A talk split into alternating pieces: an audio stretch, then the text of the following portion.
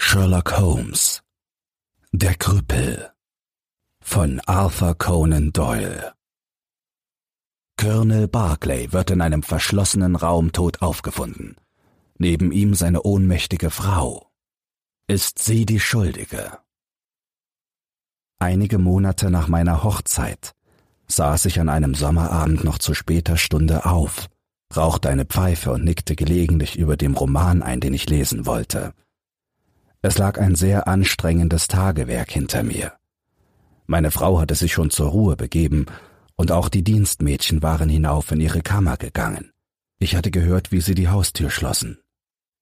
Eben stand ich vom Lehnstuhl auf und begann die Asche aus meiner Pfeife zu klopfen, als plötzlich die Glocke ertönte. Ich sah nach der Uhr, es war dreiviertel auf zwölf.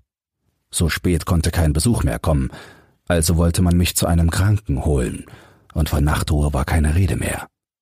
Mit verdrießlicher Miene stieg ich die Treppe hinunter und schloss auf. Zu meiner Verwunderung fand ich Sherlock Holmes draußen vor der Türe stehen. Ah, du bist's, Watson, sagte er. Ich komme spät, aber ich hoffte, dich noch munter zu finden. Bitte, tritt näher, lieber Freund.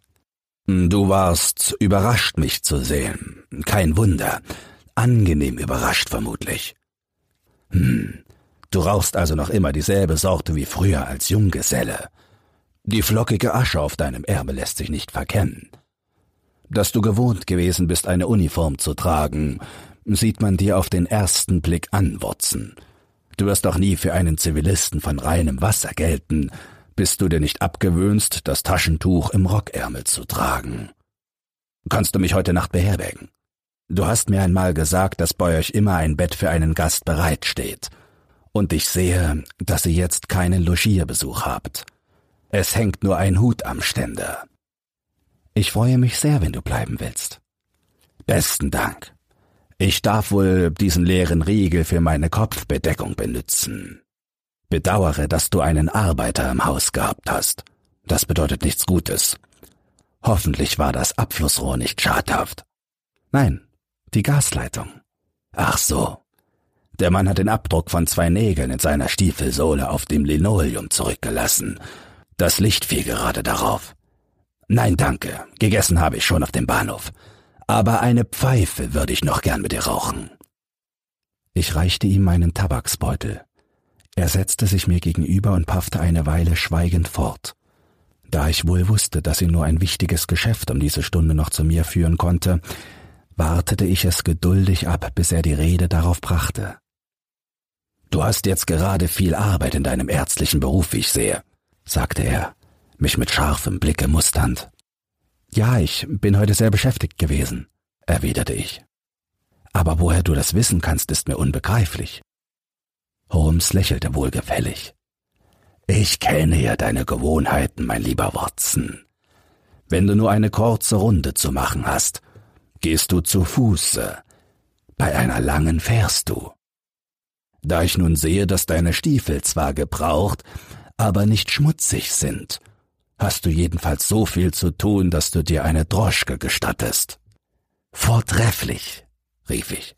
Ureinfach, sagte er. Dies ist nur ein Beispiel davon, wie leicht man durch Schlussfolgerungen zu Ergebnissen gelangen kann, die den Hörer überraschen, wenn man diesen oder jenen kleinen Umstand, der vielleicht die Grundlage des Ganzen bildet, für sich behält. Auf ähnliche Weise verfährst du auch, mein lieber Junge, bei der Aufzeichnung deiner kleinen Skizzen und erhältst dadurch den Leser in Spannung. Ich befinde mich augenblicklich in genau derselben Lage wie deine Leser, denn ich halte verschiedene Fäden der seltsamsten Begebenheit in Händen, über die sich je ein Mensch den Kopf zerbrochen hat. Und doch fehlen mir ein paar Verbindungsglieder zur klaren Begründung des Ganzen. Aber ich muss sie haben, Watson. Ich werde sie schon noch bekommen. Seine Augen funkelten, und ein leises Rot färbte ihm die hageren Wangen. Auf einen kurzen Moment hob sich der Schleier, der sein Inneres sonst verhüllte, und ließ sein leidenschaftlich erregbares Gefühl durchblicken. Als ich ihn aber wieder ansah, waren seine Züge bereits so starr und regungslos, wie die einer indianischen Rothaut, ein Gesichtsausdruck, dem man es zuzuschreiben hatte, dass viele in ihm mehr eine Maschine als einen Menschen sahen.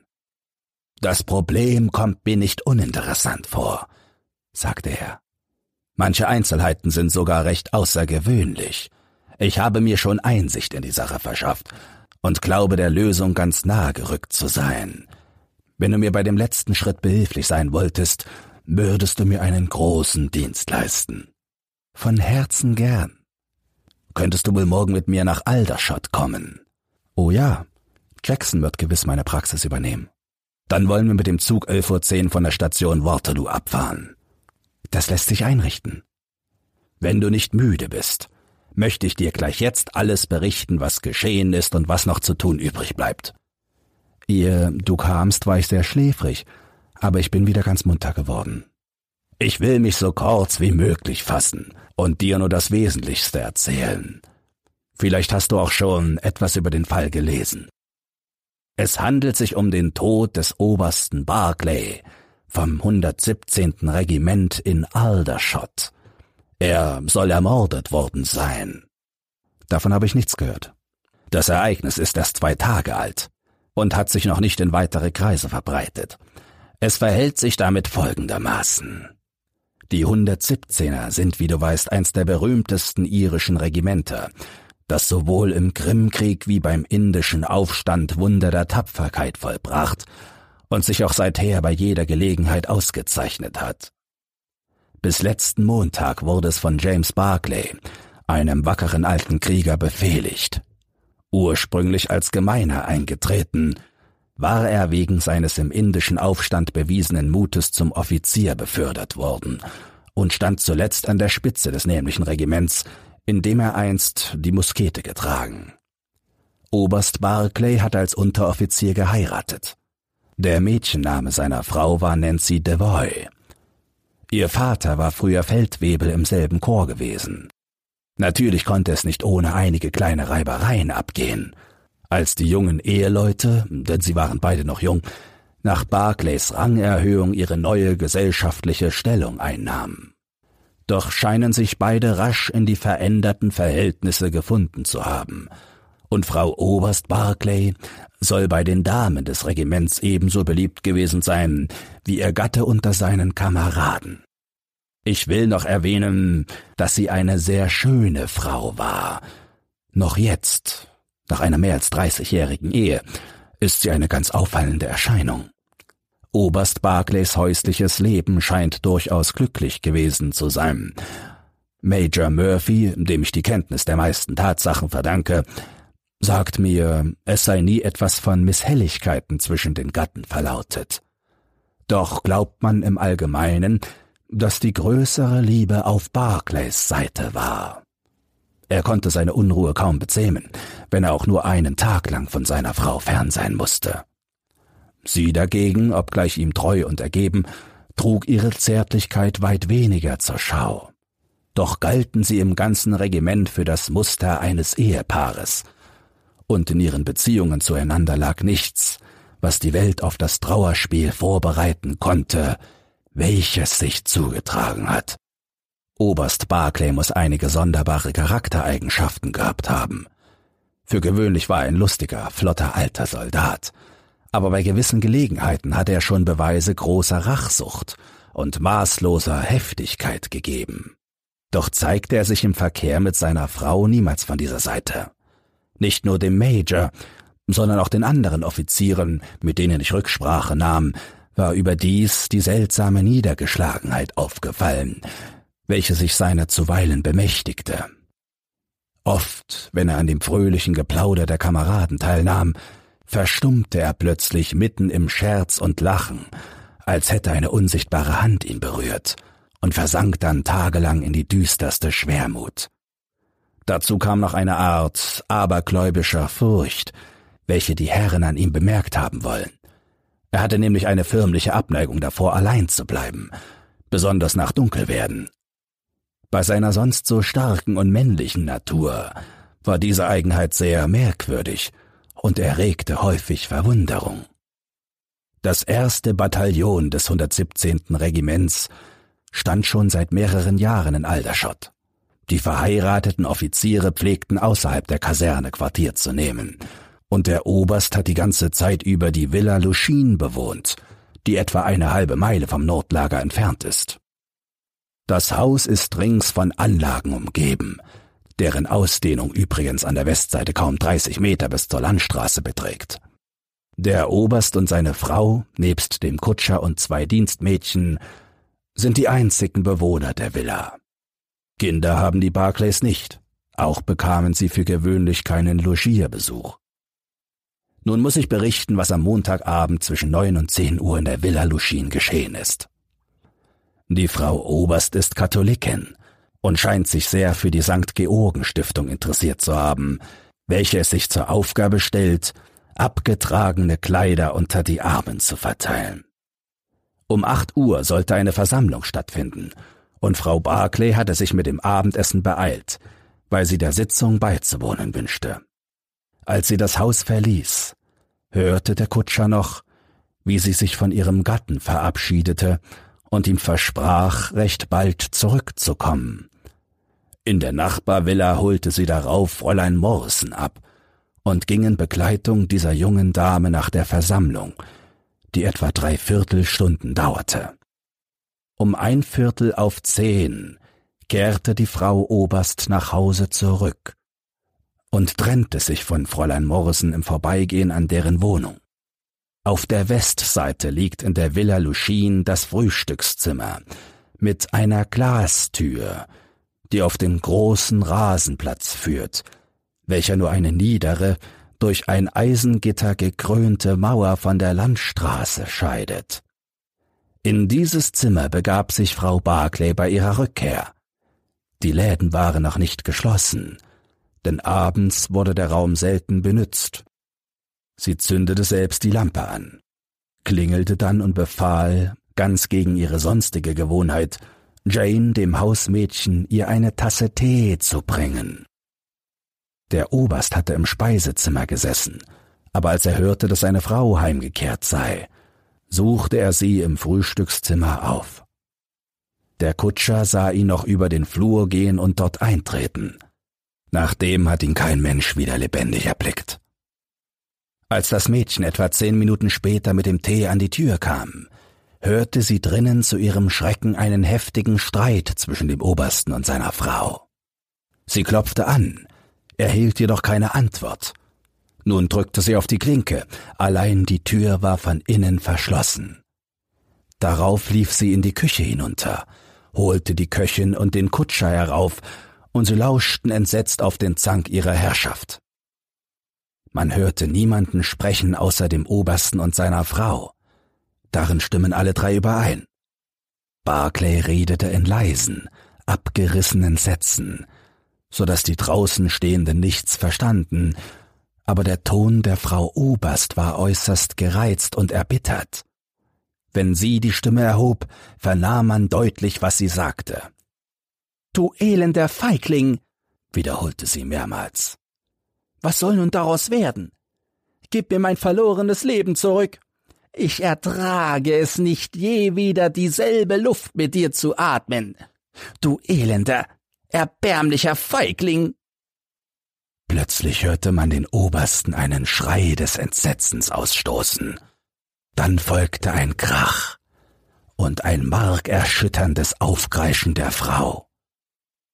Überzeugt, dass ein Unglück geschehen sei, stürzte sich der Kutscher mit aller Gewalt gegen die Tür und versuchte sie aufzusprengen, während drinnen das Gegreisch fortdauerte. Die Tür gab jedoch nicht nach, und die Mädchen konnten in ihrer wahnsinnigen Angst keinerlei Hilfe leisten. Da kam dem Mann ein rettender Gedanke. Er lief zur Haustür hinaus und nach dem Rasenplatz, auf den die Glastür führt. Ein Fensterflügel stand offen, wie das zur Sommerzeit gewöhnlich der Fall war, und er gelangte ohne Schwierigkeit ins Zimmer. Seine Herrin schrie jetzt nicht mehr, sondern lag bewusstlos auf das Sofa hingestreckt, während der unglückliche Oberst mit den Füßen auf dem Armstuhl und dem Kopf auf dem Boden nahe am Kamingitter tot in seinem Blute lag. Als der Kutscher sah, dass jede Hilfe für seinen Herrn zu spät kam, war natürlich sein erster Gedanke, die Tür zu öffnen. Allein wieder erwarten stieß er auf ein Hindernis. Der Schlüssel steckte nicht innen im Schloss und war auch sonst im ganzen Zimmer nicht zu finden. Es blieb den Mann nichts übrig, als wieder zum Fenster hinauszuspringen. Als er bald darauf in Begleitung eines Polizeidieners und des Arztes zurückkehrte, wurde zuerst die Dame, auf welche begreiflicherweise der stärkste Verdacht fiel und die noch immer bewusstlos war, in ihr Zimmer geschafft. Dann legte man des Obersten Leiche auf das Sofa und begann sowohl diese als den ganzen Raum genau zu untersuchen. Man fand die etwa zwei Zoll lange Todeswunde am Hinterkopf des alten Herrn. Offenbar war ihm ein starker Schlag mit einem stumpfen Werkzeug versetzt worden. Letzteres brauchte man nicht weit zu suchen, denn dicht neben dem Leichnam lag ein sonderbar geformter Knüttel aus hartem Holz mit beinernem Griff. Der Oberst besaß eine Waffensammlung, die noch aus der Zeit seiner Kriegsdienste in überseeischen Ländern stammte, und die Polizei vermutet, der Knüttel gehöre zu dieser. Die Dienstboten behaupten zwar, denselben noch nie gesehen zu haben, doch kann er ihnen unter den vielen fremdartigen Dingen, die das Haus enthält, leicht entgangen sein. Sonst hat die Polizei nichts Auffallendes entdeckt. Am unerklärlichsten bleibt die Tatsache, dass sich der fehlende Schlüssel weder in Frau Barclays noch in des Toten Taschen oder sonst wo im Zimmer gefunden hat. Man hatte einen Schlosser holen müssen, um die Tür zu öffnen. So also standen die Dinge, Watson, als ich am Dienstagmorgen auf Major Murphys Verlangen nach Aldershot fuhr, um die Polizei in ihren Bemühungen zu unterstützen. Du wirst mir zugeben, dass das Problem schon sowieso interessant genug war, aber meine Beobachtungen überzeugten mich bald, dass es in Wahrheit weit merkwürdiger ist, als es zuerst den Anschein hatte. Ehe ich das Zimmer in Augenschein nahm, unterwarf ich erst die Dienstboten einem Kreuzverhör, durch das mir die erwähnten Tatsachen bestätigt wurden. Nur Jane, das Hausmädchen, erinnerte sich an einen Umstand, der bisher nicht zur Sprache gekommen war. Sie sagte, dass als sie zuerst allein vor der Tür gestanden habe, ihre Herrschaft drinnen mit so leiser Stimme gesprochen hätte, dass sie die Worte nicht verstehen, sondern nur an dem Ton der Rede merken konnte, dass Mann und Frau miteinander stritten. Als ich jedoch weiter in sie drang, fiel ihr ein, dass ihre Herrin zweimal den Namen David genannt hatte. Dies ist deshalb von Bedeutung, weil es uns vielleicht die Ursache des Zwistes enthüllt. Des obersten Vorname ist nämlich James. Was aber den tiefsten Eindruck sowohl auf die Dienstboten als auf die Polizei gemacht hat, waren die grässlich verzerrten Gesichtszüge des Obersten. Es lag ein solches Grauen, eine so namenlose Angst darin, dass mehrere Personen bloß von dem furchtbaren Anblick in Ohnmacht gefallen sind. Er muss sein grausames Geschick vorausgesehen, und sich davor entsetzt haben. Dies bestätigt gewissermaßen die Ansicht der Polizei und lässt vermuten, der Oberste habe gesehen, dass seine Frau den Mordanfall auf ihn machte. Der Einwand, die Wunde sei ja am Hinterkopf, ist nicht von Belang, denn Barclay kann leicht eine Wendung gemacht haben, um dem Schlage auszuweichen. Ein Verhör mit der Frau vorzunehmen erwies sich als unmöglich, da sie in ein heftiges Nervenfieber verfallen und zurzeit ganz von Sinnen war. Fräulein Morrison, in deren Begleitung, wie du weißt, Frau Barclay an jenem Abend ausgegangen war, hat der Polizei keine Ursache für die schlechte Stimmung angeben können, in welcher die Dame nach Hause zurückgekehrt ist. Nachdem ich dies alles erkundet hatte, setzte ich mich hin und rauchte mehrere Pfeifen, wobei ich versuchte, in meinem Geiste die wesentlichen Tatsachen von den Nebenumständen zu trennen. Ohne Frage war der bedeutungsvollste Punkt das seltsame Verschwinden des Schlüssels. Er hatte sich trotz der sorgfältigsten Nachforschung in dem Zimmer nicht vorgefunden und musste daher fortgeschafft worden sein. Das hatte aber weder der Oberst noch seine Frau tun können, wie auf der Hand lag. Also war eine dritte Person im Zimmer gewesen. Sie konnte nur durch das Fenster hereingekommen sein und ich hoffte, entweder drinnen oder draußen auf dem Rasen irgendeine Spur dieses rätselhaften Wesens zu entdecken. Ich verfuhr dabei nach meinen bewährten Methoden, die du ja kennst, Watson, und brachte sie allesamt zur Anwendung. Schließlich fand ich dann auch wirklich eine Fährte, aber eine, die mich gänzlich überraschte. Es war ohne Zweifel ein Mann im Zimmer gewesen. Ich entdeckte seine deutlichen Fußspuren an fünf verschiedenen Stellen. Einmal auf der Landstraße, an dem Punkt, wo er über die niedrige Mauer gestiegen war. Zweimal auf dem Rasen und zwei ganz schwache Spuren auf den angestrichenen Brettern beim Fenster, durch das er hereingekommen sein musste. Über den Rasenplatz war er rasch gelaufen, denn seine Stiefelspitzen hatten sich viel tiefer abgedrückt als die Absätze. Doch verwunderte ich mich nicht so sehr über den Mann selbst, als über seinen Gefährten. Seinen Gefährten? Holmes zog einen großen Bogen Seidenpapier aus der Tasche und breitete ihn vorsichtig über sein Knie. Wofür hältst du das? fragte er. Das Papier war mit Abdrücken der Fußspuren eines kleinen Tieres bedeckt. Man unterschied deutlich einen fünfteiligen Ballen und das Vorhandensein langer Nägel. Jeder einzelne Umriss war etwa so groß wie ein Dessertlöffel. Es ist ein Hund, sagte ich. Hast du je gehört, dass ein Hund an einem Vorhang hinaufgelaufen ist? Das Tier hat es getan, wie seine Spuren beweisen. Also ein Affe. Der hat keinen solchen Fuß. Aber was kann es sein? Weder Hund noch Katze noch Affe. Überhaupt kein Geschöpf, das wir kennen. Ich habe versucht, es mir nach den Maßen vorzustellen. Hier sind vier Abdrücke. Das Tier hat stillgestanden. Es misst vom Vorderfuß bis zum Hinterfuß nicht weniger als 15 Zoll. Fügt man noch den Hals an den Kopf hinzu, so erhält man ein Geschöpf von mindestens zwei Fuß Länge. Vielleicht auch mehr, falls es einen Schwanz hat. Nun betrachte einmal die anderen Maße. Das Tier hat sich bewegt und wir erkennen seine Schrittweite. Nirgends beträgt sie über drei Zoll. Das lässt auf einen sehr langen Leib mit unverhältnismäßig kurzen Beinen schließen. Leider ist es nicht so freundlich gewesen, uns eine Probe seines Haars zurückzulassen aber von Gestalt wird es ungefähr so beschaffen sein, wie ich dir sage. Und es ist ein fleischfressendes Tier. Woher weißt du das? Weil es am Vorhang in die Höhe gelaufen ist. Ein Kanarienvogel hing im Bauer am Fenster. Offenbar wollte es dem zu Leibe gehen. Was für ein Tier war es dann aber? Ja, wenn ich seinen Namen wüsste, wäre schon ein großer Schritt geschehen, um den Fall aufzuklären.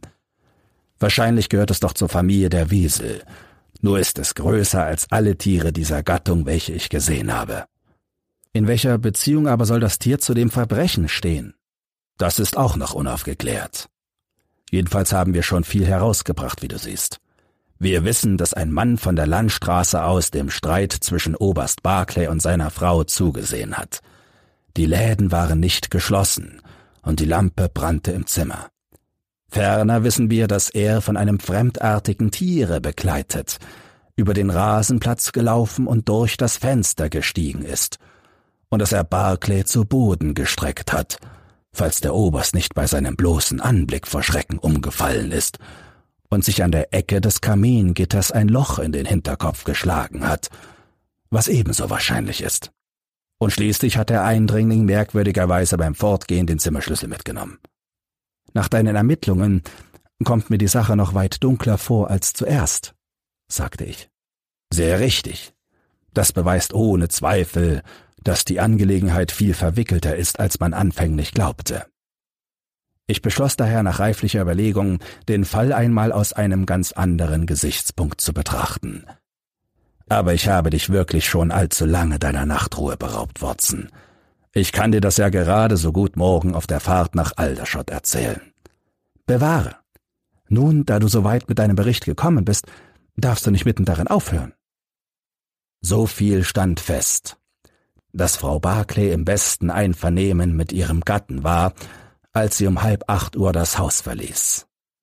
Zwar pflegte sie nie besonders zärtlich zu sein, wie ich schon erwähnte, aber der Kutscher hatte gehört, dass sie dem Obersten mit freundlichen Worten Lebewohl sagte.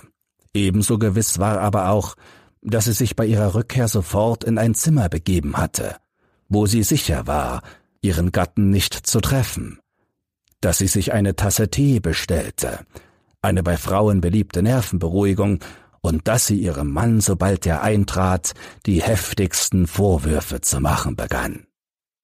Zwischen halb acht und neun Uhr war also offenbar etwas geschehen, wodurch ihre Gefühle für ihn sich völlig umgewandelt hatten. Da nun Fräulein Morrison während dieser anderthalb Stunden fortwährend mit Frau Barclay zusammen gewesen war, musste sie durchaus etwas von der Sache wissen, und wenn sie es zehnmal leugnete. Meine erste Vermutung war, es werde sich zwischen dem alten Barclay und der jungen Morrison etwas eingefädelt haben, was diese der Frau Oberst unterwegs eingestanden hätte. Dadurch ließe sich ihr Zorn bei der Rückkehr erklären, sowie die Behauptung des Fräuleins, dass nichts vorgefallen sei. Aber andererseits sprach wieder die Anspielung auf David dagegen, sowie die zärtliche Liebe, die der Oberst wie allbekannt für seine Frau hegte, von dem Auftreten jenes anderen Mannes ganz zu schweigen. Der brauchte ja zu allem Vorhergegangenen in keinerlei Beziehung zu stehen. Es wurde mir schwer, irgendwo festen Fuß zu fassen, doch gab ich den Gedanken an ein geheimes Einverständnis zwischen dem Obersten und Fräulein Morrison schließlich auf, bestärkte mich aber umso mehr in der Überzeugung, dass die junge Dame Auskunft darüber geben könne, aus welchem Grunde Frau Barclays Gefühle für ihren Gatten sich plötzlich in Hass verwandelt hätten. So beschloss ich denn, Fräulein Morrison aufzusuchen, um ihr zu erklären, ich sei zu der Gewissheit gelangt, dass sie Licht in die Sache zu bringen vermöchte. Falls ihre Aussagen verweigere, würde ihre Freundin als des Mordes angeklagt vor Gericht erscheinen müssen. Das Fräulein ist ein zartes, schlankes Wesen mit blondem Haar und schüchterner Miene, doch fehlt es ihr weder an Scharfsinn noch gesundem Menschenverstand. Sie sah eine Weile schweigend und nachdenklich vor sich hin, aber plötzlich hob sie den Blick, schaute mich fest an und erstattete ihren merkwürdigen Bericht, den ich dir so kurz wie möglich mitteilen will. Meine Freundin hat mir das Versprechen abgenommen, die Sache geheim zu halten, und ich pflege mein gegebenes Wort nicht zu brechen, sagte sie. Aber da eine so schwere Anklage gegen Frau Barclay vorliegt und sie selbst durch ihre Krankheit gehindert ist, Zeugnis abzulegen, so fühle ich mich von dem Versprechen entbunden. Ich will ihr helfen, so gut ich kann, und Ihnen alles, was am Montagabend geschehen ist, ausführlich erzählen. Wir verließen die Missionssitzung etwa um drei Viertel auf neun und mussten auf dem Heimweg durch die Hudson Street gehen, die sehr still und menschenleer ist. Auf der linken Seite brannte eine einzige Laterne. Als wir in deren Nähe waren, kam uns ein Mann entgegen, der ganz verkrüppelt aussah. Der Kopf steckte ihm tief in den Schultern, er ging mit gebeugten Knien und gekrümmtem Rücken und trug eine Art Kasten an einem Band über der Achsel. Während wir an ihm vorüberschritten, sah er in die Höhe. Der Lichtschein fiel auf uns. Er blieb stehen und schrie mit furchtbarer Stimme Nein, Gott, es ist Nancy. Frau Barclay wurde bleich wie der Tod und wäre zu Boden gefallen, hätte sie der schreckliche Krüppel nicht festgehalten. Ich wollte eben nach der Polizei rufen, als ich sie zu meiner Verwunderung ganz höflich mit dem Menschen sprechen hörte.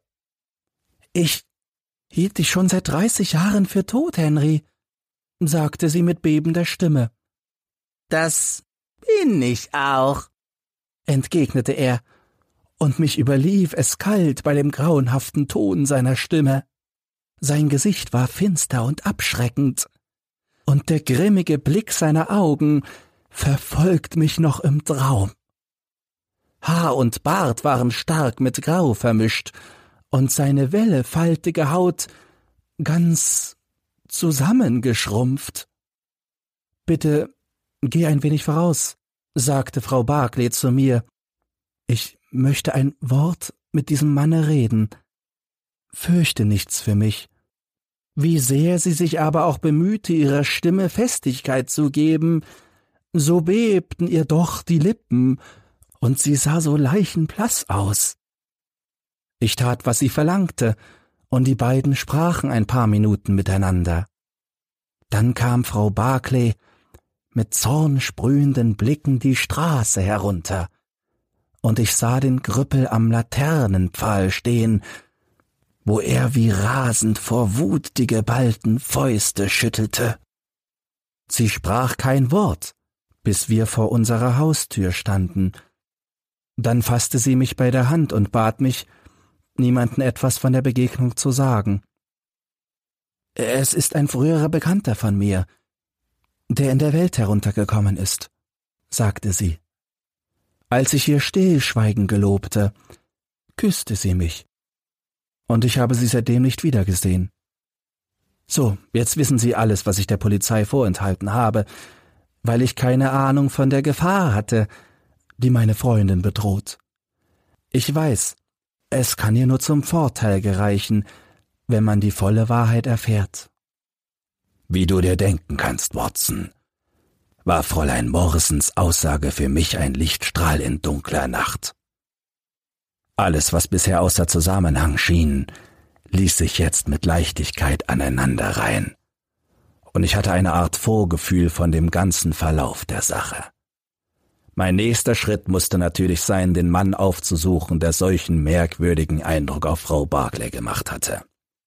Hielt er sich noch in Aldershot auf, so konnte das nicht schwer sein. Dort wohnen verhältnismäßig nur wenige Leute aus dem Bürgerstande, und ein Krüppel wäre sicherlich nicht unbemerkt geblieben. Ich verbrachte einen ganzen Tag auf der Suche, und zur Nachtzeit hatte ich ihn gefunden. Das war erst heute Abend, Watson. Der Mann heißt Henry Wood und wohnt zur Miete in der nämlichen Straße, wo ihm die Damen begegnet sind. Erst seit fünf Tagen ist er hier im Ort. Ich stellte mich der Wirtin als Beamter vor, der die Wohnungslisten auszufüllen hat, und wir plauderten allerlei miteinander. Der Mann ist von Beruf Taschenspieler und Zauberkünstler. Er geht bei einbrechender Nacht in den Schenken herum und gibt Vorstellungen. In seinem Kasten trägt er ein Tier, vor dem die Wirtin in großer Angst zu schweben scheint, weil sie noch nie ein solches Geschöpf gesehen hat. Er braucht es bei seinen Kunststücken, wie sie mir sagt. Sie meinte auch, sie begriffe gar nicht, wie der Mann mit seinen verkrümmten Gliedmaßen überhaupt leben könne. Manchmal rede er in einer ganz fremdartigen Sprache, und während der beiden letzten Nächte hätte sie ihn in seinem Schlafzimmer stöhnen und schluchzen hören. An Geld mangelt es ihm nicht, er habe ihr auch eine Summe in Verwahrung gegeben, und darunter sei eine seltene Münze. Sie zeigte mir das Geldstück, und denke dir nur, Watson, es war eine indische Rupie. Nun weißt du also genau, wie die Sachen stehen, mein lieber Junge, und wozu ich dich brauche. Es liegt auf der Hand, dass der Mann den Damen an jenem Abend von fern gefolgt ist und den Streit zwischen den Ehegatten durch das Fenster gesehen hat. Er lief herzu, und das Tier ersprang aus seinem Kasten. Das alles unterliegt keinem Zweifel.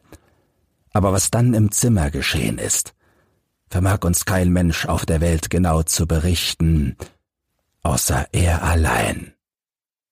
Und du willst ihn darum befragen? Ganz gewiss, aber in Gegenwart eines Zeugen. Der Zeuge soll ich sein. Ja, wenn du nichts dagegen hast. Kann er die Sache aufklären, so ist's mir recht. Weigert er sich, so bleibt uns keine Wahl, als einen Haftbefehl zu holen. Woher weißt du aber, dass er noch da sein wird, wenn wir ihn aufsuchen? Ich habe schon meine Maßregeln getroffen. Ein paar von meinen Jungen aus der Baker Street sind für ihn als Wache bestellt und würden sich wie die Kletten an ihn hängen, wohin er auch ginge. Wir finden ihn morgen in der Hudson Street, Watson. Jetzt aber würde ich selbst ein Verbrechen begehen, wenn ich dich nicht endlich zur Ruhe kommen ließe. Wir gönnten uns nur wenige Stunden Schlaf. Schon um die Mittagszeit befanden wir uns zusammen auf dem Schauplatz des Trauerspiels und schlugen sofort den Weg nach der Hudson Street ein.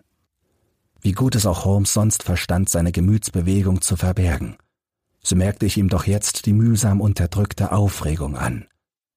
Auch ich empfand etwas von der Spannung des Jägers und zugleich einen gewissen geistigen Genuss, den mir die Teilnahme an seinen Untersuchungen stets bereitet.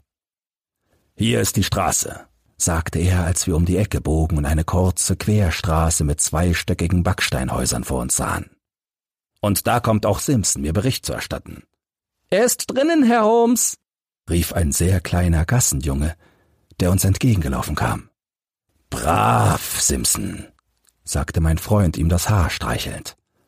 Komm jetzt, Watson. Dies ist das Haus. Er schickte seine Karte hinein und ließ sagen, es handle sich um die Besprechung einer wichtigen Angelegenheit. Wenige Minuten später standen wir dem Mann gegenüber, um dessen Willen wir die Fahrt unternommen hatten. Trotz des warmen Wetters hockte er am Feuer, und das Zimmer war so warm wie ein Backofen. Er saß ganz zusammengekrümmt auf dem Stuhl, und man sah deutlich, wie verkrüppelt seine Gestalt war. Doch trug sein hageres, sonnverbranntes Gesicht noch unverkennbare Spuren früherer Schönheit. Aus seinen gelb unterlaufenen, gallsüchtigen Augen blickte er uns misstrauisch an und deutete, ohne zu sprechen oder sich zu erheben, auf zwei Stühle, die im Zimmer standen. Sie sind Herr Henry Wood aus Indien, wenn ich nicht irre, sagte Holmes in freundlichem Ton. Ich möchte über den Tod des Obersten Barclay ein Wort mit Ihnen reden. Was sollte ich wohl davon wissen? Das muss ich zu erfahren suchen. Falls nämlich die Sache nicht aufgeklärt wird, würde Frau Barclay, die Sie von früher her gut kennen, aller Wahrscheinlichkeit nach des Mordes angeklagt werden. Der Mann schrak heftig zusammen. Ich weiß nicht, wer Sie sind, rief er.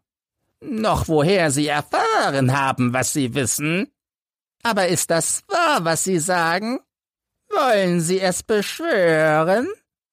Jawohl. Man wartet nur darauf, dass sie wieder zu Bewusstsein kommt, um sie festzunehmen. Großer Gott! Gehören Sie selbst zur Polizei? Nein. Was geht Sie dann die Sache an? Es muss jedermann darum zu tun sein, dass keine Ungerechtigkeit geschieht. Auf mein Wort! Sie ist unschuldig. Dann sind Sie der Mörder? Nein, ich nicht. Wer hat denn den obersten Barclay umgebracht? Das Gericht des Himmels hat ihn ereilt. Aber das sage ich Ihnen. Hätte ich ihm den Schädel eingeschlagen, wie es meine Absicht war, so wäre ihm nur geschehen, was er reichlich um mich verdient hat. Wenn ihn die Angst seines bösen Gewissens nicht zu Boden gestreckt hätte, so wäre sein Blut höchstwahrscheinlich von meiner Hand geflossen. Sie wollen seine Geschichte von mir hören? Nun gut, ich habe keinen Grund, sie zu verschweigen. Was ich Ihnen erzählen werde, gereicht mir nicht zur Schande. Jetzt sitze ich hier vor Ihnen mit meinem krummen Buckel und habe keine gerade Rippe mehr am ganzen Leibe. Aber es hat eine Zeit gegeben, da war der Körpel Henry Wood der strammste Soldat im 117. Regiment. Wir waren damals in Indien stationiert. Der Ort hieß Bertie.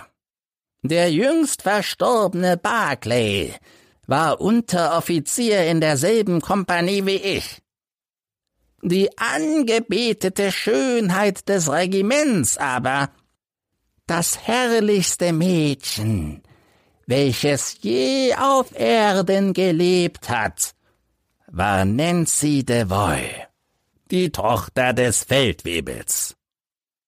Zwei Männer bewarben sich um ihre Hand, und sie erwiderte die Liebe des einen. Sie sehen mich armen Krüppel hier am Feuer kauern und werden lächeln, wenn ich ihnen sage, dass sie mich liebte, weil meine stattliche Gestalt ihr so wohl gefiel. Nancy's Herz gehörte mir, Aber ihr Vater hatte sich in den Kopf gesetzt, dass sie Barclay heiraten solle. Ich war nur ein leichtes Blut, ein rechter Sausewind, und er hatte höhere Bildung genossen und stand bei den Vorgesetzten gut angeschrieben. Das Mädchen aber hielt treulich zu mir, und ich hoffte schon, sie würde mein eigen werden, als der Aufstand losbrach und alle Schrecken der Hölle ringsumher im Lande wüteten. Unser Regiment war in Bertie eingeschlossen, samt einer Abteilung Artillerie, einer Kompanie Sikhs und Scharen von Bürgersleuten, Frauen und Kindern. Zehntausend Rebellen standen rings um die Stadt und bewachten uns, wie eine Meute Jagdhunde das eingefangene Wild.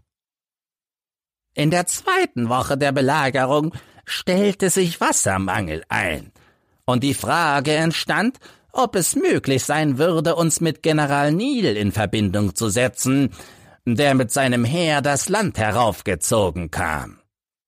Uns samt allen den Weibern und Kindern bis zu ihm durchzuschlagen, war ein Ding der Unmöglichkeit.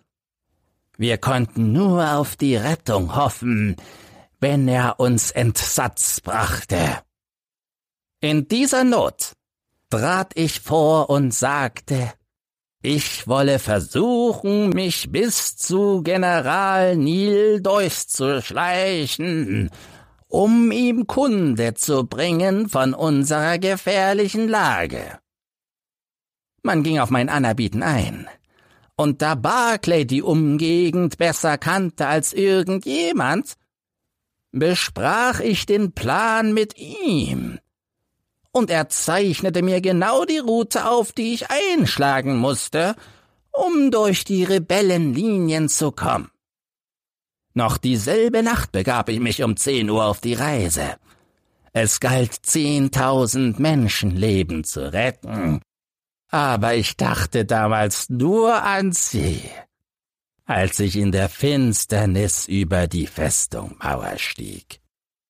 Mein Weg ging durch ein ausgetrocknetes Flussbett, in welchen ich mich vor den feindlichen Schildwachen zu verbergen hoffte.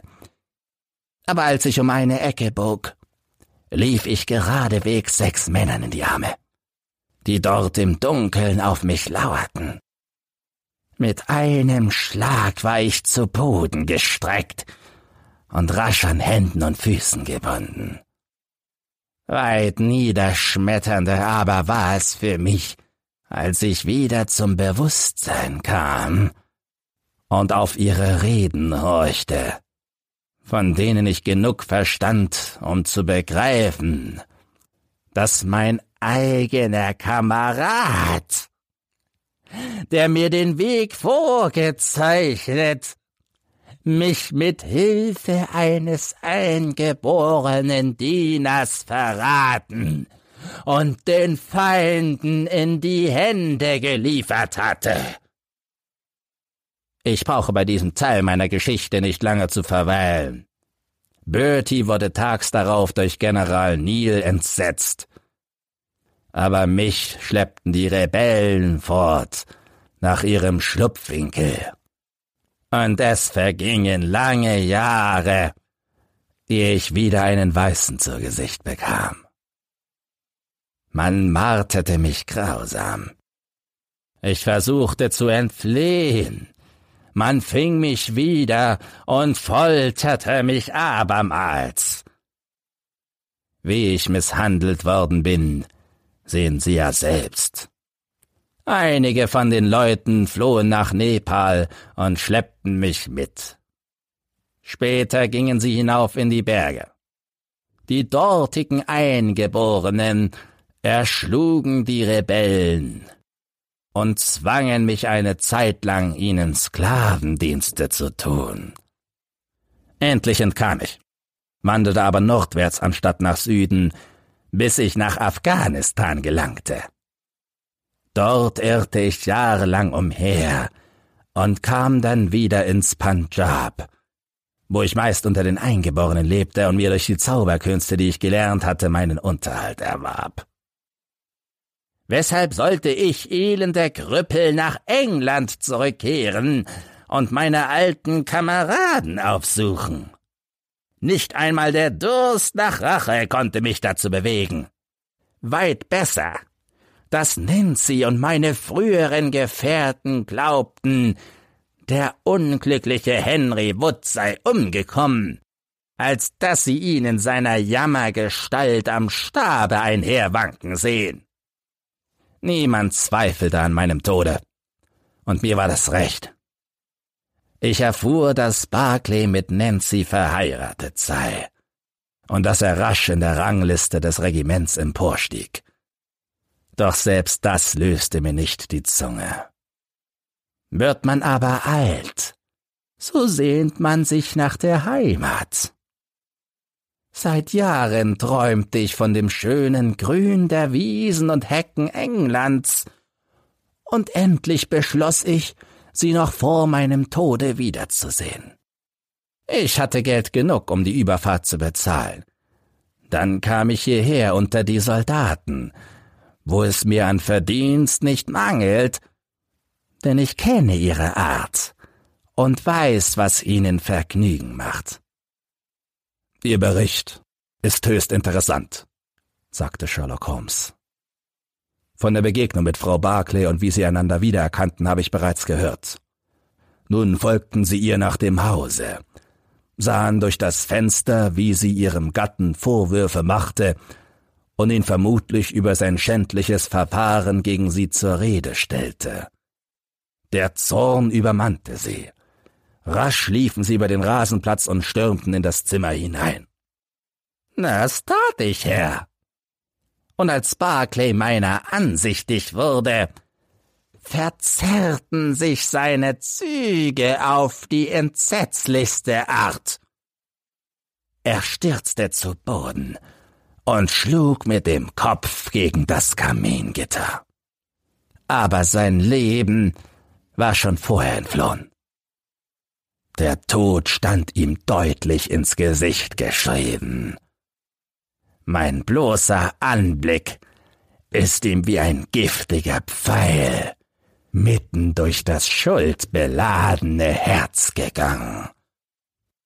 Und dann, dann fiel Nancy in Ohnmacht. Und ich nahm mir den Zimmerschlüssel aus der Hand um die Tür zu öffnen und Hilfe zu holen. Aber nach kurzer Überlegung schien es mir besser, mich davon zu machen. Der Schein sprach zu sehr gegen mich, und jedenfalls wurde mein Geheimnis verraten, wenn man mich gefangen nahm. Hastig steckte ich den Schlüssel in die Tasche und ließ meinen Stock fallen, während ich auf Teddy Jagd machte, der am Vorhang in die Höhe lief. Sobald ich ihn wieder im Kasten hatte, aus dem er entschlüpft war, machte ich mich so rasch ich konnte aus dem Staube. Wer ist Teddy? fragte Holmes. Der Mann lehnte sich vor und öffnete den Schiebedeckel von einem Behälter, welcher im Winkel stand. Sofort schlüpfte ein schönes rotbraunes Tier heraus. Es war geschmeidig und schlank von Gestalt, hatte eine lange, dünne Nase und kurze Beine wie ein Wiesel und die prächtigsten roten Augen, die mir je vorgekommen sind. Es ist eine indische Manguste, rief ich. So sagen manche. Andere nennen es Ichneumon, meinte der Mann. Bei mir heißt Teddy nur der Schlangenfänger und er hascht eine Kobra im Umsehen. Ich habe hier eine ohne Giftzähne, die Teddy jeden Abend fangen muss zur Belustigung der Soldaten in der Kantine. Haben Sie sonst noch eine Frage, Herr? Vielleicht werde ich mich nochmals an Sie wenden müssen, falls Frau Barclay ernstlich in Gefahr kommt. Dann würde ich natürlich Zeugnis ablegen. Außerdem hätte es keinen Zweck, das alte Verbrechen des Toten ans Licht zu ziehen, wie schändlich er auch gehandelt hat. Sie haben wenigstens die Genugtuung, dass seine Gewissensbisse über die verruchte Tat ihn dreißig Jahre lang nicht zur Ruhe kommen ließen. Doch da drüben geht eben Major Murphy vorbei. Leben Sie wohl, Wood. Ich muss mich erkundigen, was seit gestern geschehen ist. Wir holten den Major noch ein, bevor er um die Ecke bog. Ah, Sie sind es, Holmes. Haben Sie schon gehört, dass der ganze Lärm unnötig gewesen ist? Wieso denn?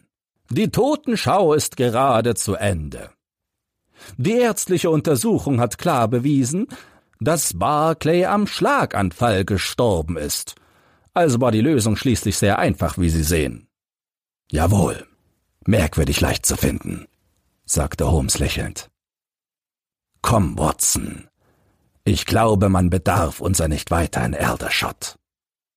Eins begreife ich noch immer nicht, sagte ich auf dem Wege zum Bahnhof. Wenn der Oberst James hieß und der andere Henry, wie kam da der Name David mit ins Spiel? Dies einzige Wort hätte mir die Geschichte offenbaren müssen, mein lieber Watson, wenn ich der scharfe Verstandesmensch wäre, als den du mich so gern hinstellst. Es enthielt augenscheinlich einen schweren Vorwurf. Einen Vorwurf? Jawohl. Auch König David ist dann und wann auf Abwege geraten. Und zwar bei einer gewissen Gelegenheit auf ganz ähnliche Weise wie der Sergeant James Barclay.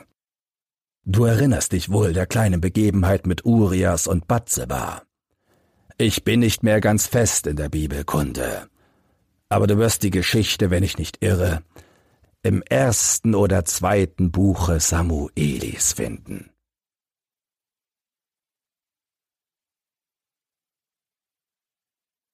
Wenn dir dieses Hörbuch gefallen hat, dann teile es oder lass eine Podcast-Bewertung da.